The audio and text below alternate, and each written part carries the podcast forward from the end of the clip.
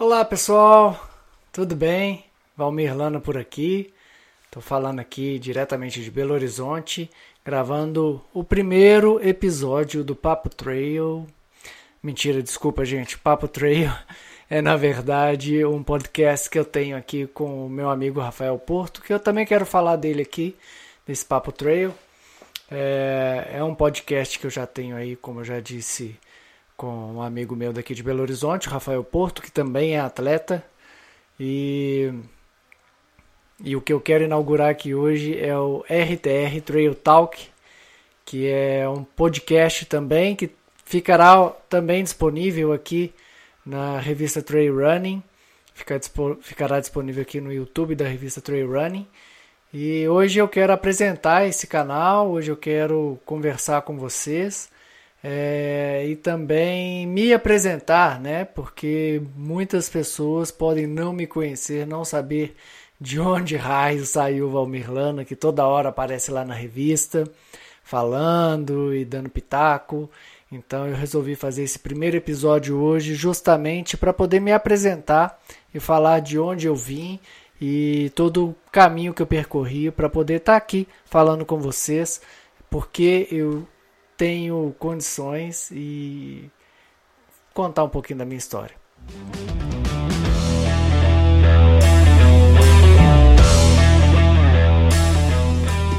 Assim, é, a minha formação profissional não tem nada a ver com, com educação física, com fisioterapia, com nutrição, com nada a ver com esporte.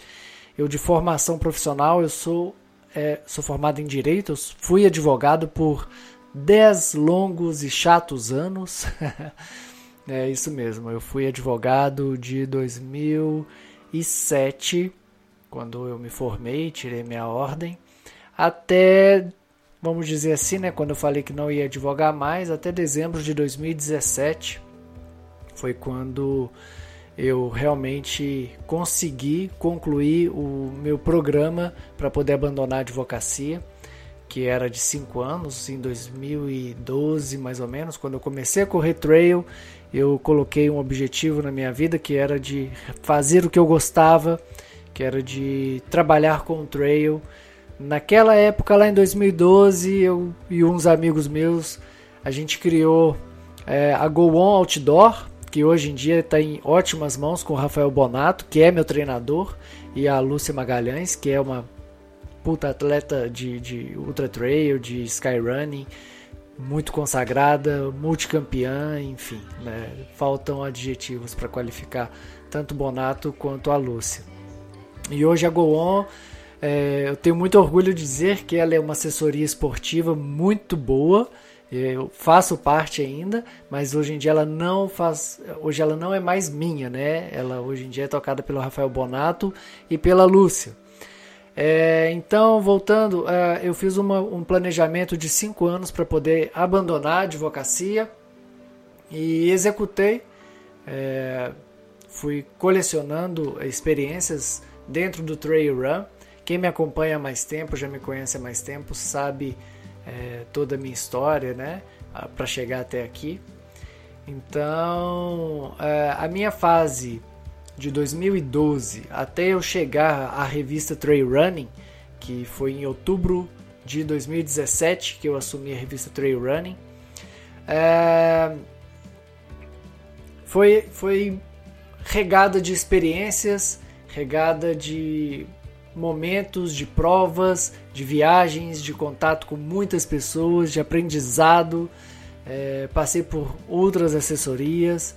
Treinei com José Virgínio de Moraes durante dois ou três anos, não me lembro bem quanto tempo foi assim, mas fiz praticamente todas as provas que o cenário me proporcionou, desde as provas é, assim, eu não conto abaixo de 21 porque eu fiz pouquíssimas provas abaixo de 21 quilômetros. Então, dentro do trail, eu digo que eu comecei dentro da meia maratona é, fazendo provas de 21 quilômetros, eu não gostava de fazer prova menor que isso, e saía fazendo tudo que tinha pela frente, né? É, eu e meus amigos, a gente combinava, pô, a cada fim de semana era uma prova diferente e a gente ia correr. E como 21K não deixa a gente destruído por semanas, a gente costumava competir e no outro fim de semana competir de novo e treinar na semana inteira. É, até que em 2015 é, eu participei da minha primeira prova de ultramaratona, que foi a Ultra. É, como que chama mesmo? Endurance Challenge Agulhas Negras. Eu sempre confundo com Ultra Trail Agulhas Negras, mas é Endurance Challenge Agulhas Negras. Eu fiz a prova de 50k. Quem acompanha meu Instagram tem alguns storytelling que eu posto lá no meu IGTV e eu já contei história também de algumas provas é, do que aconteceu comigo na semana anterior, né? Eu falei que eu competi praticamente todo fim de semana. E na semana anterior eu competi uma prova, errei o caminho, o que era para ser 25 km virou 40 e acabou que comprometeu, comprometeu minha prova lá em é, na Agulhas Negras. Comprometeu assim, eu não consegui render o que eu queria. Eu fui finisher e tudo, mas não foi uma prova em que eu consegui render bem. É, e de lá para cá eu venho me especializando em provas de ultramaratona, de ultra trail para ser mais exato, né? Que existe uma larga e grande diferença entre ultra trail e ultramaratona. Eu já falei sobre isso também no Papo Trail, que é meu podcast. É, falamos inclusive com Francisco Ottoni, que é um ultra trail, ultra maratonista, um maratonista, corre há mais de 30 anos. Muitas pessoas devem o conhecer, ele já esteve muito dentro da revista Trail Running, com entrevistas lá em Chamonix, é, Japão, enfim, África do Sul, já esteve em muitos lugares aí pela revista Trail Running fazendo entrevistas e vídeos, enfim. E ele participou desse episódio com a gente do Papo Trail, falando sobre o que é ser o que é ultra trail, o que é maratona, o que é ultramaratona, o que é prova de estradão, enfim. Se depois vocês podem acompanhar lá no, no Papo Trail Podcast é, essa entrevista, esse bate-papo que fizemos com o Francisco Ottoni. É, então é, eu vim é, aumentando as distâncias, né? É, comecei a fazer muitas provas de 50 quilômetros. É, seguidamente, assim, eu fazia prova de 50k é, num ano, no outro ano eu repeti a mesma prova para ver se eu estava melhorando, né? Então eu fiz a PTR de Ouro Preto, do, a outra do Itacolomi por duas vezes, as duas vezes eu fui quarto colocado. É, fiz a, a, de Tiradentes, o 50k da, da, do X-Terra de Tiradentes, fiz ela três ou quatro vezes, eu fiquei em oitavo geral uma vez, acho que foi na minha primeira vez, mas eu nunca consegui correr o, é, chegar no meu objetivo, que era um sub 5 lá em Tiradentes. Sempre acontecia alguma coisa, um imprevisto que me tirava o sub 5. Mas ainda chego lá, ainda vou, vou fazer uma prova lá de novo para correr abaixo de 5 horas, aquele 50k lá. É, em 2016 eu fiz a minha primeira prova de 80 km, que foi a Indomit Costa Esmeralda. Foi uma prova assim, surpreendente é, uma prova com largada noturna e a minha lanterna queimou no quilômetro 12, mais ou menos, e foi justamente no momento em que a Camila Feijó, que foi campeã da prova naquela época, ela tinha acabado de me passar na trilha e minha lanterna puff, apagou. É, enfim, e acabei assim, é, corri metade da prova sem luz, andando, caminhando. No metade da prova eu era o 48 e o dia amanheceu que minha prova começou e eu acabei em quarto geral. Foi incrível. Foi lá, inclusive, que a, a minha relação com o Rafael Bonato é, se tornou mais próxima e daí surgiu uma, uma grande amizade e parceria que eu vou contar daqui a pouquinho. É, depois dessa prova eu fiz uma prova em Passa 4 de 80 km também, que também tem uma história interessante, onde no 50k eu, eu encontrei um atleta que era da Go Outdoor Team, da minha equipe, estava lá morrendo de câimbras, eu abandonei a minha prova de performance para ajudar ele a chegar até a linha de chegada. E chegamos juntos, completamos a prova. Quando eu disse que eu abandonei a minha performance, né? eu estava disputando ali a quarta, quinta colocação, que não ia me garantir nada, não ia ganhar nada. Mesmo se eu fosse campeão, não ia ganhar nada. Eu preferi ajudar o meu amigo. É... Depois, 2016 fazendo essas provas. 2017 eu me senti seguro para fazer a minha primeira prova de 100 km, que foi a prova Ultra de Perdidos. Em 2016 eu tinha tentado correr os 45 quilômetros lá, mas sem sucesso. Todo mundo sabe que a prova foi cancelada por chuva. É... E aí, em 2017, ainda em dezembro, eu fui para a África do Sul correr a Ultra Trail de Cape Town, 100 km, que foi uma prova assim que, putz, apaixonante. Uma prova que é, tem 100 km com 4.500 de ganho. A cidade é maravilhosa, a prova é maravilhosa, é uma prova do circuito mundial de ultra trail, né? Então a, a qualidade tem que ser muito boa. As trilhas são ótimas. É, eu fechei a prova em 13 horas e 47, me parece. Fui o segundo brasileiro, 26 no geral. É, foi uma baita performance para mim. A minha primeira prova de 100k que eu consegui performar, que na de perdidos é, eu não consegui performar. Eu já falei dela também no meu IGTV. Foi uma prova em que eu também ajudei uma outra pessoa. Eu ia abandonar a prova porque eu estava com muita dor nas costas, acabei não abandonando e aproveitei para ajudar essa minha amiga, a Cal Nogueira, a cruzar a linha de chegada em segundo lugar geral da prova. Aí fiz a outra trade capital, foi uma baita prova. É, 2018 eu tava louco para conhecer a Ilha da Madeira em Portugal. É, em 2017 eu tinha enviado a Cal Nogueira e um outro amigo, Marcos Paulo, MP, para a Ilha da Madeira para fazer a cobertura pela revista Trail Run e com a promessa de 2018 eu voltar lá para correr os 115 quilômetros. Então, como eu já estava é, em 2016 eu já tinha ido a Portugal para correr a Peneda Gerês Trail Adventure, que é uma prova de multi-etapas. É, foram oito etapas em 2016, que é uma prova fantástica, aconselho todo mundo a, a fazer. E em 2017 eu ia voltar a Peneda Gerês e batia muito as datas com, com a Miute, a Madeira Island Ultra Trail. Era assim, eu ia correr a Miute e duas semanas depois começava a Peneda Gerês. Então estava perfeito. Então aproveitei, fui para Miúte, competi em Miúte, foi minha melhor performance de toda a minha vida. Nunca mais consegui chegar numa prova com uma performance, completar uma prova com uma performance tão boa. Eu fui o melhor latino-americano, sul-americano, enfim. Fui o 85 geral, fiz em 20 horas e alguma coisa, não lembro agora é, de cabeça. Foi a prova mais difícil que eu já fiz, tecnicamente. É uma prova onde no quilômetro 29 já tem 3 mil de ganho. Imagina a Insanity, que é aqui no Brasil, que tem isso, né? 30k com 3 mil de ganho. É a Miúti, só que a Miúti 30k lá ainda falta tudo, né? Falta ainda praticamente 80 km, 85 km para você percorrer. Com 80 km eu já tinha subido 6.550 metros isso eu lembro muito bem porque me marcou muito, né? 80k com 6.550 de ganho. E quando você bate nos 100 km lá nessa prova, você já acumulou tudo. Você chega no 7, dá 7.700 é, na realidade. E depois são 15k descendo novamente para a cidade para fechar a prova com 115 km.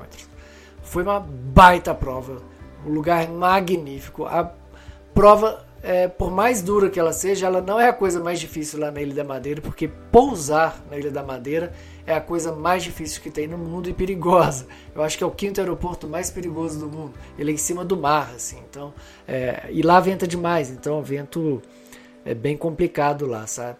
É, foi até engraçado que eu fui com o Leon Corbacier, lá de Passa Quatro, não sei se todo mundo conhece, é, e ele ele tava foi a primeira vez que ele viajou de avião, então ele estava morrendo de medo. E a gente ficou por, me parece que foram três, não, umas duas ou três horas voando em círculos esperando condição de vento para poder pousar, porque o vento estava sacudindo muito. A gente chegou até a pousar em uma outra ilha lá, mas voltamos, fizemos uma última tentativa de pousar na Ilha da Madeira e conseguimos. Mas assim, foi muito tenso, a gente sacudia igual pipoca mesmo e o Leon gritava na poltrona, foi muito engraçado. É, depois da, da, da Miúte, é, eu voltei ao Brasil e eu já estava fazendo parte da ISF Brasil, da Skyrunning Brasil, como chefe da delegação brasileira. Eu esqueci de falar isso na minha apresentação. É, eu sou chefe da, da, delegação brasileira de Skyrunning desde 2018, que eu, quando eu entrei na, na, na associação, né? E em 2018 eu voltei à Europa para levar os atletas da seleção juvenil para competir o mundial lá na Itália, em L'Aquila. É, foi incrível, o lugar é maravilhoso, as montanhas são é algo assim inimaginável mesmo. São lindas, lindas, super duras. É, os atletas participaram da, do quilômetro vertical, que são 5 quilômetros e mil metros positivos de, de ganho, né? É, então você sobe mil metros em 5K e depois teve a prova de 23K com 2.600 de ganho. é uma prova bem dura, os atletas sofreram bastante. Primeira experiência deles internacional, foi super válido. É, depois disso, eu fui direto para Chamonix, de lá, de L'Aquila, da Itália, eu fui direto para Chamonix, que eu ia, eu estava inscrito na TDS, a prova do TMB, que na época, em 2018, ainda era de 121 km com 7.200 de ganho.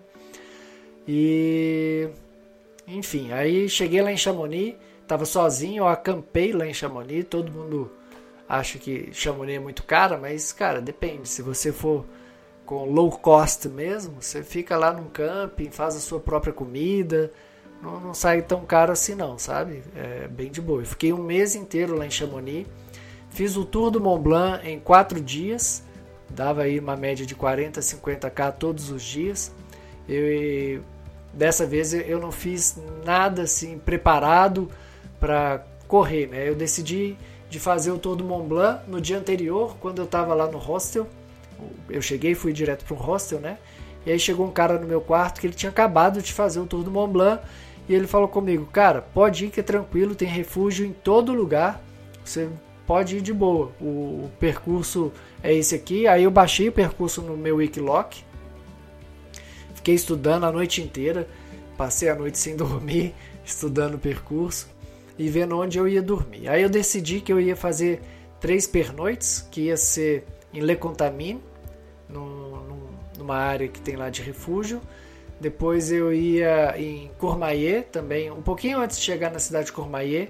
Esse local ele é até usado como ponto de apoio para do TMB, né? Ele é um, um ponto é, onde os atletas comem, tem, tem de tudo lá. É, depois eu ia para Champex-Lac, que ficava a 55 quilômetros de Courmayeur, mais ou menos. Lá também tinha refúgio. E depois eu chegava em Chamonix novamente. Então foram quatro dias de tour do Mont Blanc, é, sem reservar nada, na loucura, eu sozinho, eu e meu celular e meu power bank e a coragem, né? Saí de Chamonix de manhãzinha, cheguei em Le Contamine, tive sorte de ter vaga lá no refúgio, de lá, eh, no outro dia, eu fui até é, Courmayeur, né? Que é uma das partes mais bonitas do, do Tour do Mont Blanc. Nossa, o Mont Blanc fica assim do seu lado esquerdo. E você correndo numa montanha lateral com ele olhando para você, assim, é uma coisa maravilhosa. É simplesmente magnífico. E de Courmayeur eu fui para Champex-Lac e é aí que bateu o problema, porque lá em Champex-Lac não tinha vaga no refúgio. Então eu acabei morrendo lá em 170 euros só para ficar no hotel uma noite. Imagina, 170 euros numa noite no hotel lá. E lá é Suíça, né? Suíça é tudo muito caro. Ah, então de lá, no outro dia eu fui para Chamonix. Acabei ficando lá por lá, né? É, tinha a prova TDS para fazer é, no final do mês. Então eu fiquei lá aproveitando, treinei muito, conheci muita gente, conheci a Verônica Bravo, uma chilena, atleta chilena, o, o amigo dela lá também do Chile, que é o. Ah, esqueci o nome dele aqui agora. Não, mas é um.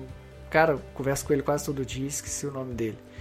Ah, mas enfim, é, ele tem aquela página, não sei se vocês conhecem, a página Solo Running, é uma página chilena. É, e Ficamos lá rodando, nós três, às vezes ia mais uma pessoa com a gente. A gente rodava todo dia em torno de 20 quilômetros com 1.500, 2.000 de ganho, todos os dias. Era, era muito bom. Os dois iam correr o TMB, eu ia correr o TDS. E a gente estava acampado, né? Nós três. Então foi assim, uma amizade que a gente criou muito grande. Eu corri o TDS, foi muito bom, muito legal, foi uma prova muito boa. Usei uma estratégia errada lá, mas foi super bem. Fiz em 23 horas e alguma coisa também, não lembro os minutos agora, mas fiz em 23 horas e alguma coisa. E, enfim, Aí meu ano de, de 2018 foi basicamente isso. Deixa eu ver se eu fiz mais alguma coisa. Agora eu não vou lembrar. Mas aí 2019, ano passado, eu já estava inscrito no, no TMB, já estava com o apoio da Colômbia, Brasil, e, e já era mídia lá também no TMB, né? Então meu foco era fazer o Ultra Trail do Mont Blanc, tá? É, isso aí, fazer o Ultra Trail do Mont Blanc em 2019, então meu foco era todo fazer a minha preparação para isso. Ah, não posso esquecer, né? Em 2018, quando eu fui correr a Miute e a Peneda Gerês novamente, depois eu vim para tá todo mundo aí fazendo ela virtual, ó. Zegama Corre, lá na Espanha, no País Basco. Então eu sou um dos únicos quatro atletas brasileiros que já que tem esse dorsal ali, ó, que tem esse número de peito, Zegama. A gente, nós somos quatro brasileiros que competimos em Zegama. Eu, César Piscinin, Cal Nogueira e Chico Santos. Vocês já devem ter ouvido falar deles. É... Teve uma atleta que correu o quilômetro vertical, é a única atleta que correu o quilômetro vertical, que é a Mika Piscin. Um abraço, Mika. é, a Mika é uma atleta de biatlo, eu acho. Ela corre trail run também. E ela é super internacional, já competiu é, em Olimpíadas de Inverno. É uma superstar aí do, do trail. Espero que ela me escute aqui, eu tô enchendo sua bola, viu, Mika? E é, e é com, com, com méritos, tá? É, então, voltando a 2019, meu foco era o TMB. Eu Nunca tinha corrido uma prova de 100 milhas, apesar de já ter feito algumas provas acima de 100 km. 100 milhas para mim era o total desconhecido, mas eu tinha uma prova teste no meio do caminho que era um sonho também. Até escrevi um livro sobre ela, que foram as 100 milhas patagônicas. O limite está próximo. Depois, se alguém tiver interesse, eu vou deixar o link aqui na descrição do vídeo para para vocês terem acesso ou comprar ou não sei. É, peraí que falaram alguma coisa ali, mas eu não consigo ver que eu tô de longe. Depois eu respondo a pergunta. Mas aí eu fui para Patagonia Run 100 milhas. É, fiz uma programação de treino com o meu treinador, Rafael Bonato, muito, muito forte. Eu queria realmente chegar lá, assim, no meu pico de performance de, da vida. Queria fazer uma baita prova, chegar lá na minha melhor condição. Fizemos o treinamento ali, não faltei nenhum treino. Fiz em cima da risca, tudo que ele me falava eu fazia. A gente estudou muito o percurso, peguei muito relato de atletas que tinham corrido o ano anterior lá, em 2018, é, para chegar lá e fazer uma grande prova. Fazer grande prova para mim seria correr abaixo de 28 horas. É, eu queria muito isso, queria e via que era possível. Eu fazia meus planos de tempo é, baseado no que eu já tinha corrido e eu via que era muito provável de eu conseguir fazer abaixo de 28 horas. E eu fui para a prova, cheguei lá em San Martín de los Andes.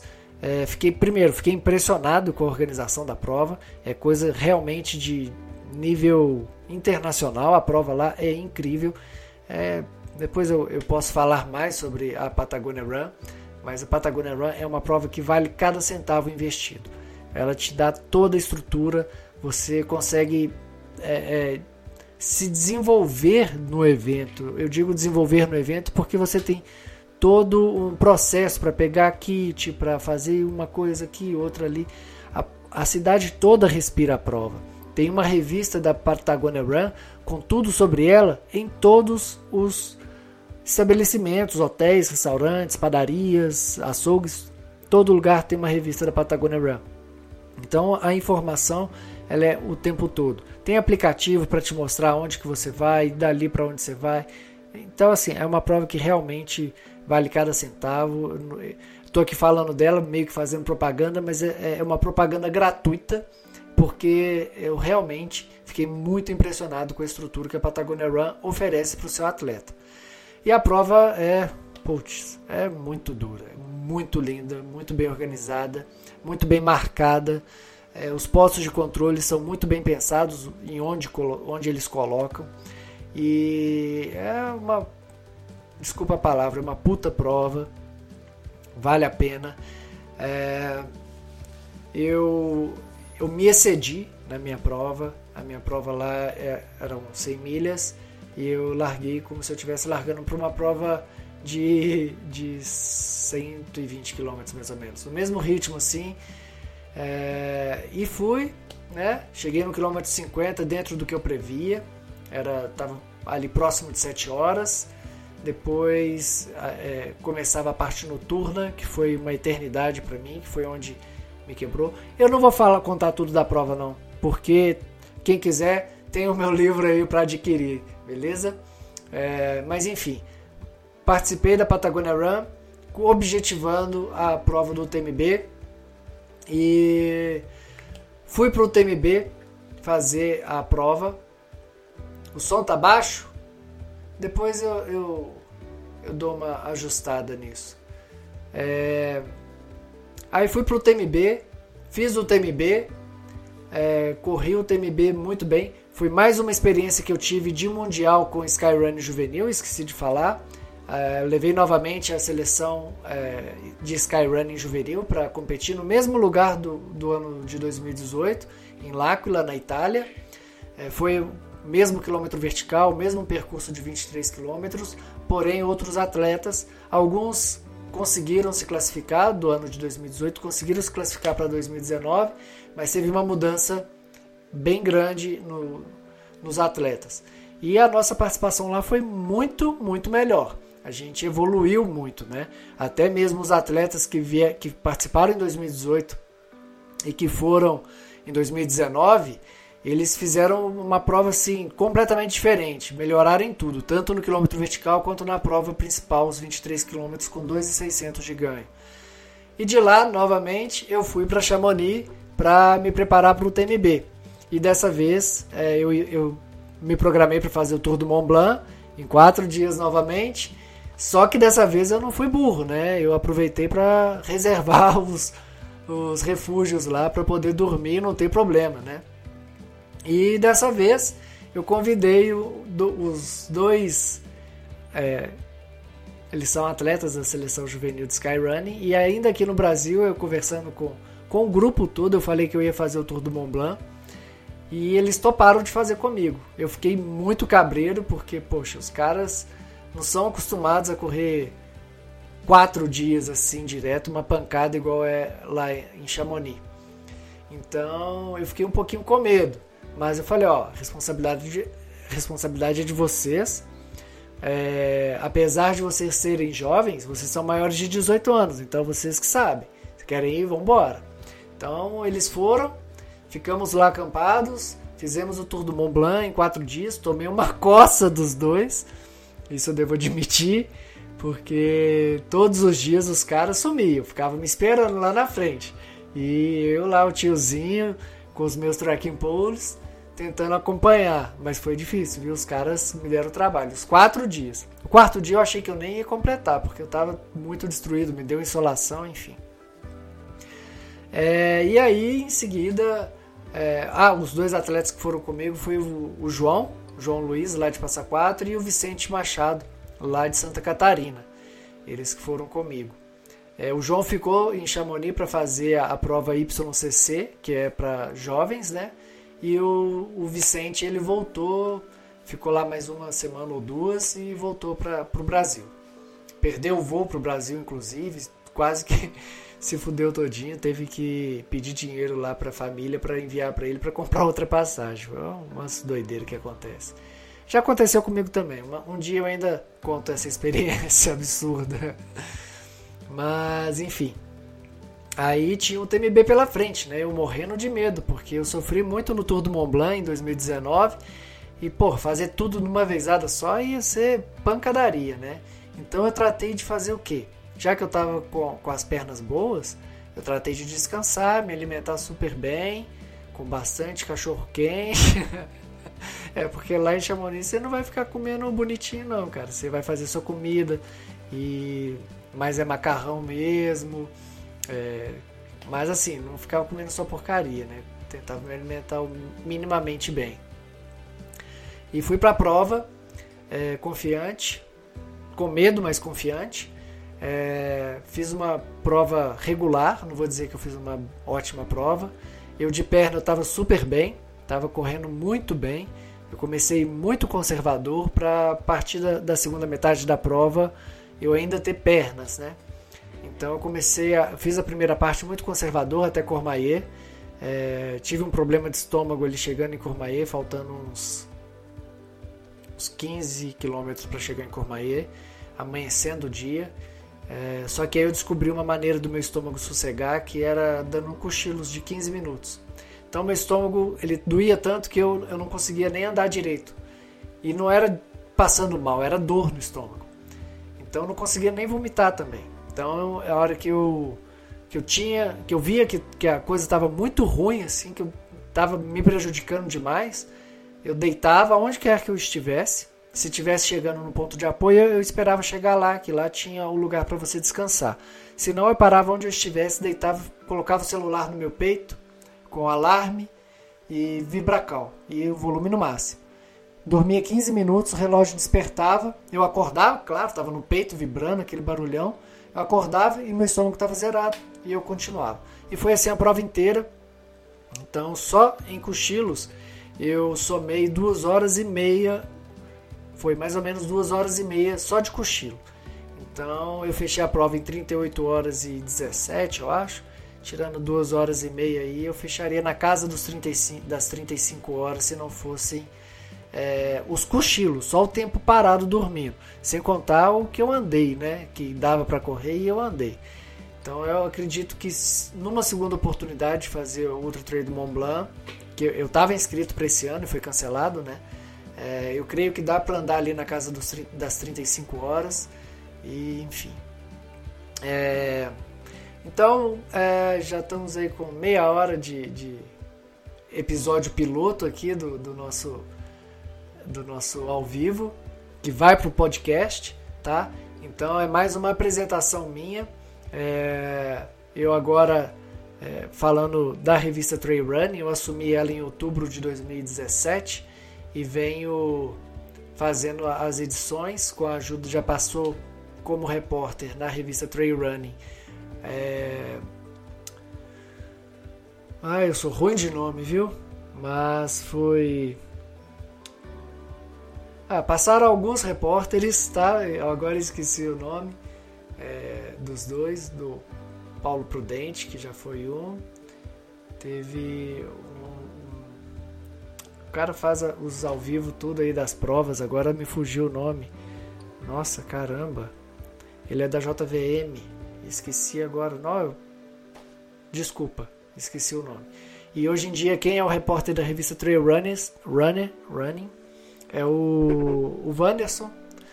Wanderson Nascimento, que é um atleta que está aí galgando seu posto na elite brasileira de trail, de ultra trail. O cara foi quinto geral na Indomit Pedra do Baú, 50k, e já foi campeão de várias provas, de várias Montandu 42 quilômetros, é, já ganhou outras provas aí muito boas e creio que é, a crescente dele não vai parar não. Ele vai, vai chegar a ser considerado elite mesmo do, do trail brasileiro. O cara é muito bom e um puta profissional no que diz respeito ao jornalismo. Né? Ele é profissional de jornalismo, ele é formado em letras, é, ele tem um jornal na cidade dele, um jornal local, e ele é um, não, um cara muito, muito bom no que faz. É, agora de, tem uns meses, de uns meses para cá, eu tô com trabalhando também com o Bruno, que é designer também, mas ele já foi atleta da seleção brasileira de skyrunning. É, e o cara super 10 também, muito fácil de lidar, o cara super criativo. Ele que faz as artes da revista Trail Running. É, então aqui fica o meu agradecimento aos atuais que trabalham comigo, que é o Bruno Matos e também o Wanderson Nascimento. Que estão trabalhando comigo. E é basicamente isso, eu tento fazer o melhor possível. Estou ampliando agora os, os, canais da revista Trail Running, é, fazendo um, trabalho aqui dentro do YouTube e também colocando é, esses episódios todos na plataforma de podcast, tá? Que vai ser a RTR Trail Talk. É, basicamente é isso daí, a minha história dentro do trail. Eu já participo aí de, de provas há muitos anos e não foi à toa que eu cheguei aonde eu cheguei. É, apesar de não ser da área é, de esportes, né, da área esportiva, é, eu sou um cara que sou apaixonado pela, pela atividade física. Já fui atleta de, de futebol de salão, já fui professor de capoeira. Eu pratiquei capoeira por 12 anos e dei aula por 6 anos. Hoje em dia eu não, não pratico mais. Hoje em dia é só corrida mesmo. e enfim, é... basicamente é isso daí, a minha história dentro do trail. A revista Trail Running tem crescido cada. Não vou falar nem a cada ano, não, mas tem crescido exponencialmente semana a semana. É, graças a vocês que estão aí assistindo, que curtem a, a nossa programação dentro das redes sociais, no nosso, no nosso site e agora ampliando a nossas, nossa forma de comunicar né, com o YouTube, com reviews. Se vocês acessarem aí o YouTube da revista, vocês terão verão bastante material que a gente já criou de review. É, vamos trazer sempre mais. É, em breve, isso aqui é novidade, ainda não falei isso com ninguém mas a gente vai abrir as assinaturas da revista Trail Running com conteúdo exclusivo, com sorteios exclusivos para assinantes, é, inclusive inscrição em provas exclusivas para assinantes da revista Trail Running. Então, você que gosta do conteúdo que a revista cria, que a gente compartilha nas redes sociais e nosso site, é, em breve você vai ter uma condição especial por ser assinante da revista Trail Running, tá? É, isso aqui é em off total, tá bom? Mas em breve aí teremos muitas, muitas novidades na revista Trail Running que vai melhorar para você aí que está assistindo, tá bom? Então é isso aí, pessoal. Já quase 40 minutos de episódio piloto. Acho que deu para valer agora, né? Então é isso. Um abraço para vocês, bom sábado, aproveitem, treinem, façam o que tiver que fazer, conectem-se com as suas famílias, que a gente está vivendo um momento ainda da pandemia. Eu queria registrar isso também aqui, que é, esse episódio está sendo gravado durante a pandemia do, do coronavírus. É, espero que isso acabe logo. É, hoje é, é dia 23 de maio de 2020, o dia que eu gravei o meu primeiro episódio de podcast e do YouTube é, ao vivo é, para a revista Trail Running. É, que esse dia seja marcado um, como um dia de sucesso. Tá bom, pessoal? Um abraço para vocês, até a próxima. Valeu!